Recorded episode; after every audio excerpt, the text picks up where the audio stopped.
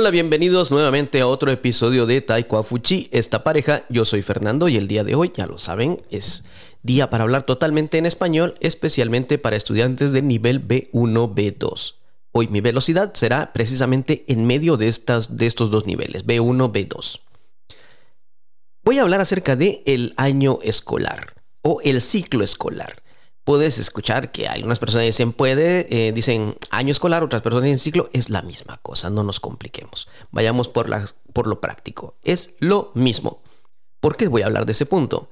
Precisamente porque quiero marcar una diferencia entre mi país, Guatemala, posiblemente otros países, me podrán dejar algún mensaje para comprobar si esto es así, y la educación en Taiwán o Estados Unidos, según he escuchado. Por ejemplo, el año escolar, ¿cuándo empieza el ciclo escolar en Taiwán? Empezamos en septiembre. En septiembre se, inicia el ciclo, el año, por eso aquí no le llaman año, sino ciclo quizás, y el primer semestre es desde septiembre, octubre, noviembre, diciembre y parte de enero. Después tienen vacaciones eh, todo el final de enero, febrero. A mediados de febrero regresan nuevamente para el segundo semestre. O sea, aquí lo dividen por semestres. Termina el primer semestre, el segundo semestre empieza a mediados o finales de febrero, dependiendo el establecimiento o el año, y viene febrero, marzo, abril, mayo, junio, a finales de junio más o menos tienen el último, el último, la última fecha de clases y tienen vacaciones julio y agosto. Y después vuelve a empezar septiembre. Y ese es el ciclo escolar aquí en Taiwán. Pero en Guatemala llamamos año precisamente porque no empezamos igual. Nosotros no empezamos igual que en Taiwán. Nosotros, nosotros empezamos en enero, mediados de enero, finales de enero más o menos, empieza nuestro año escolar. Sí, así como lo escuchas, desde enero. Y si las personas estudian por semestre, por ejemplo, las universidades, estudiamos enero, febrero, marzo, abril, mayo, a finales de mayo, entonces tenemos los exámenes y junio sería vacaciones. Sí, así como lo estás escuchando, junio sería vacaciones. Y las universidades entonces en junio tienen un mes de vacaciones. Después de esto empezamos nuevamente en julio, mediados o finales, depende del establecimiento, julio, agosto, septiembre, octubre y final de noviembre termina el segundo semestre.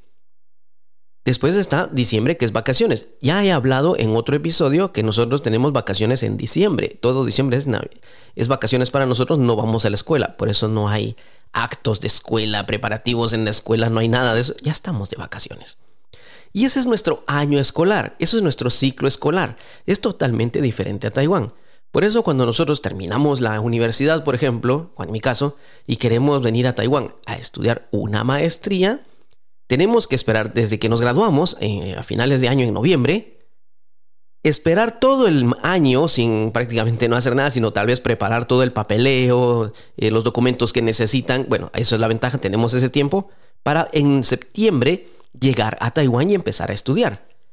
O sea, es, eh, son nueve meses que en verdad estamos haciendo, si, no, si, vamos a si ya tenemos todo preparado, estamos haciendo nada. es prácticamente descanso. Pero ese es nuestro ciclo escolar. Es, por eso nosotros le llamamos año. No es tanto ciclo, sino siempre le llamamos el año escolar. Preguntamos, ¿en qué año estás? Siempre decimos en qué año, no en qué grado. tenemos esa tendencia a decir año. Y eso es cuando empezamos. Ahora, el proceso para entrar. Las escuelas primarias, al igual que en Taiwán, también la, la mayor, em, ¿cómo le podremos decir? Le dan mayor importancia o le dan mayor, eh, no credibilidad sería la palabra, los que tienen mejor oportunidad para entrar a una escuela son las personas que viven cerca de la escuela. Tienen prioridad, esa es la palabra, perdón, prioridad. Tienen mayor prioridad los que viven cerca de la escuela. Y eh, se supone, eh, se supone. Y le dan segunda prioridad a las personas que vienen de sectores más afuera, igual que en Taiwán. En Taiwán yo he visto que las personas dicen, esa escuela es buena, entonces buscan de alguna forma, crean alguna magia, alguna mafia o hacen trampa de alguna forma, por decirlo así, que así, esa es la palabra correcta, tratan de engañar al sistema registrando una casa, un apartamento o con alguien que vive cerca de esa escuela para poder que sus hijos vayan a esa escuela. No me van a decir que no, porque sí es así. Es, todo mundo trata de engañar al sistema para tratar de obtener oportunidad en las mejores escuelas. Bueno, En Guatemala, las personas van a las escuelas que les quedan más cerca. ¿Qué pasa para la secundaria? Para la secundaria, yo he escuchado, si alguien está escuchando y por favor me puede aclarar este punto, es que aquí siempre hacen exámenes de admisión. Hay un examen general que te dice para ver a qué secundaria o qué bachillerato puedes ir. En Guatemala normalmente vas a la secundaria o el bachillerato que te dé la gana. Así de sencillo. Si tienes el, si llegas de primero, pues tienes oportunidad de registrarte. A veces hay exámenes de admisión. Sí, tenemos exámenes de admisión, pero no es un examen como en el Taiwán, que es un examen general, donde te evalúan todos los conocimientos y es como un examen nacional para ver en dónde tienes oportunidad de estudiar. Igual pasa con la universidad. La universidad en Taiwán tienen un examen general que empiezan a prepararse desde el tercer año de bachillerato. De hecho, yo no sé qué hacen en tercer año, si eh, supuestamente es para preparar el examen, no entiendo qué estarán haciendo. Si en verdad todas las clases son para prepararse para el examen, no conozco a nadie que esté en ese año que me pueda informar, así que agradeceré cualquier información para enriquecer esto. Y tenemos ese examen no general, no nacional.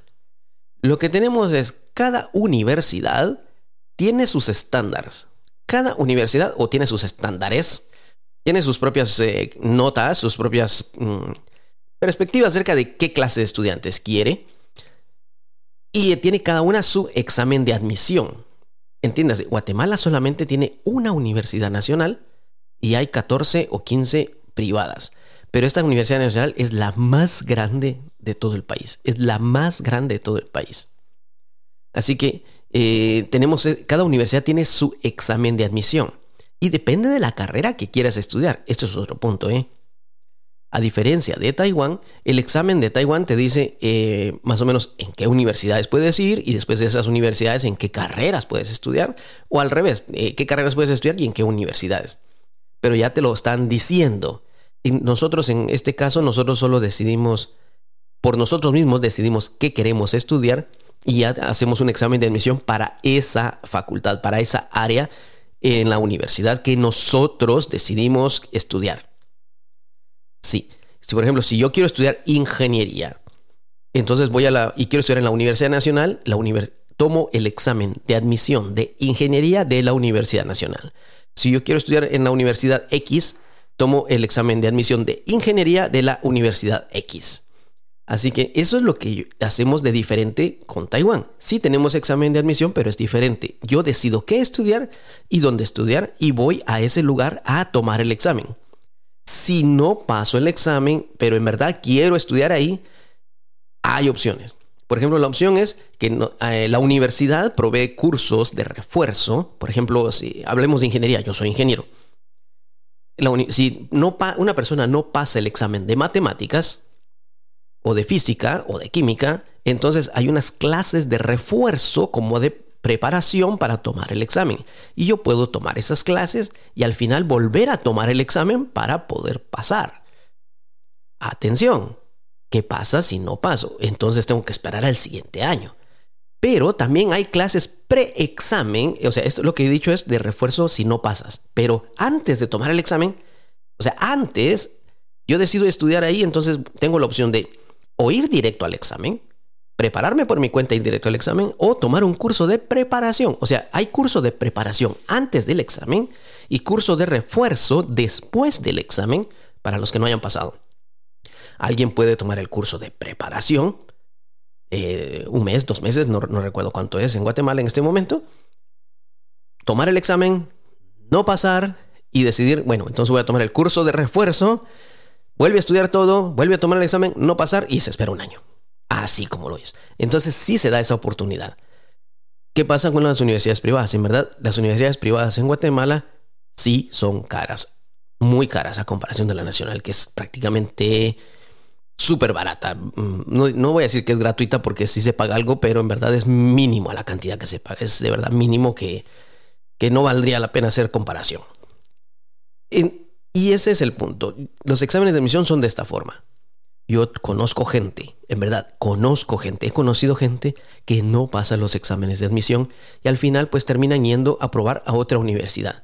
Las mejores universidades, entre esas la nacional, son muy difíciles, los exámenes son más difíciles, tienen un estándar más alto eh, les piden a los estudiantes también, eh, en algunos casos, en algunos casos, un conocimiento que tal vez está un poco más allá de lo que han estudiado en bachillerato.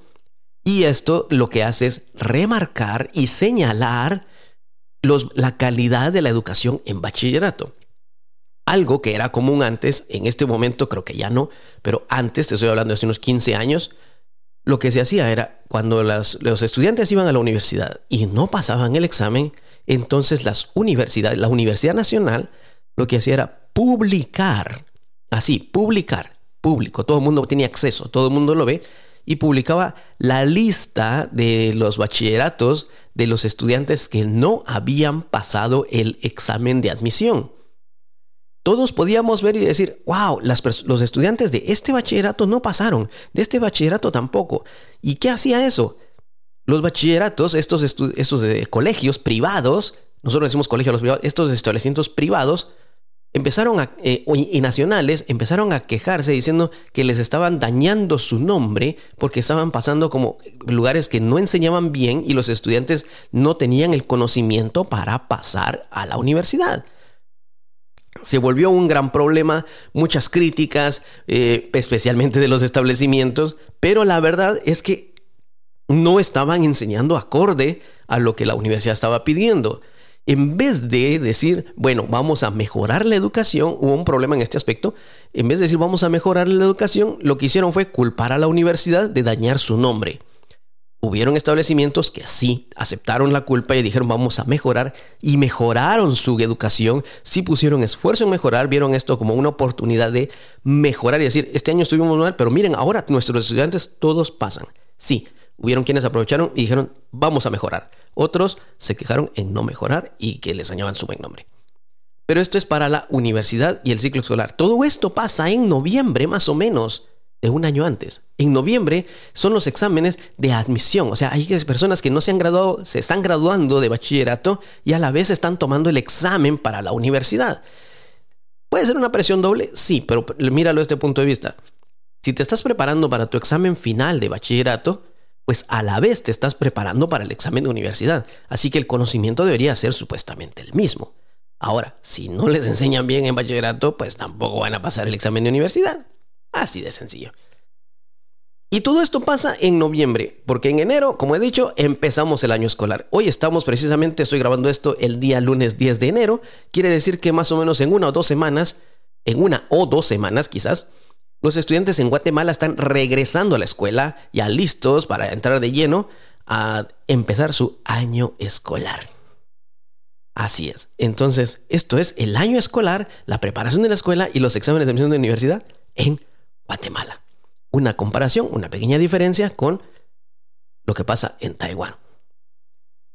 Espero que este episodio te haya sido interesante, saber un poco más de la cultura de nuestros países, de lo que es el sistema educativo en mi país, en Guatemala, y que pueda enriquecer tu vocabulario. Puedes escuchar este audio las veces que quieras para mejorar tu audición, para saber ya algunas palabras claves que mm, quisieras aprender o saber cómo se utilizan. Recuerda, este episodio ha sido para estudiantes nivel B1, B2 y mi velocidad hoy ha estado entre B1 y B2, quizás un poco a B2. Así que nos vemos en el próximo episodio. Comparte este, eh, comparte este audio con alguien que creas que le sea de utilidad, que está preparándose para tomar el examen DL o CL y creas que necesita practicar su audición. Le será de mucha utilidad. Déjanos un mensaje para saber desde dónde nos escuchas. Será un gusto saludarte y saber desde dónde, porque hay personas que nos han dicho que nos han escuchado desde Estados Unidos o desde Europa. Es una gran sorpresa, gracias a Dios. Y recuerda, visita nuestra página web. Tenemos cursos de español, estamos abriendo nuevos cursos. Hay un grupo intensivo desde 0 a B1. Sí, de 0 a B1 que se está abriendo. Ya hay personas que están empezando, ya hay quien, ya lo empezamos la semana pasada. Y hay un grupo, un posible grupo para personas que estén en Europa que quieran unirse con nosotros. Eso ha sido todo por hoy. Nos vemos en el siguiente episodio. Yo soy Fernando. Adiós.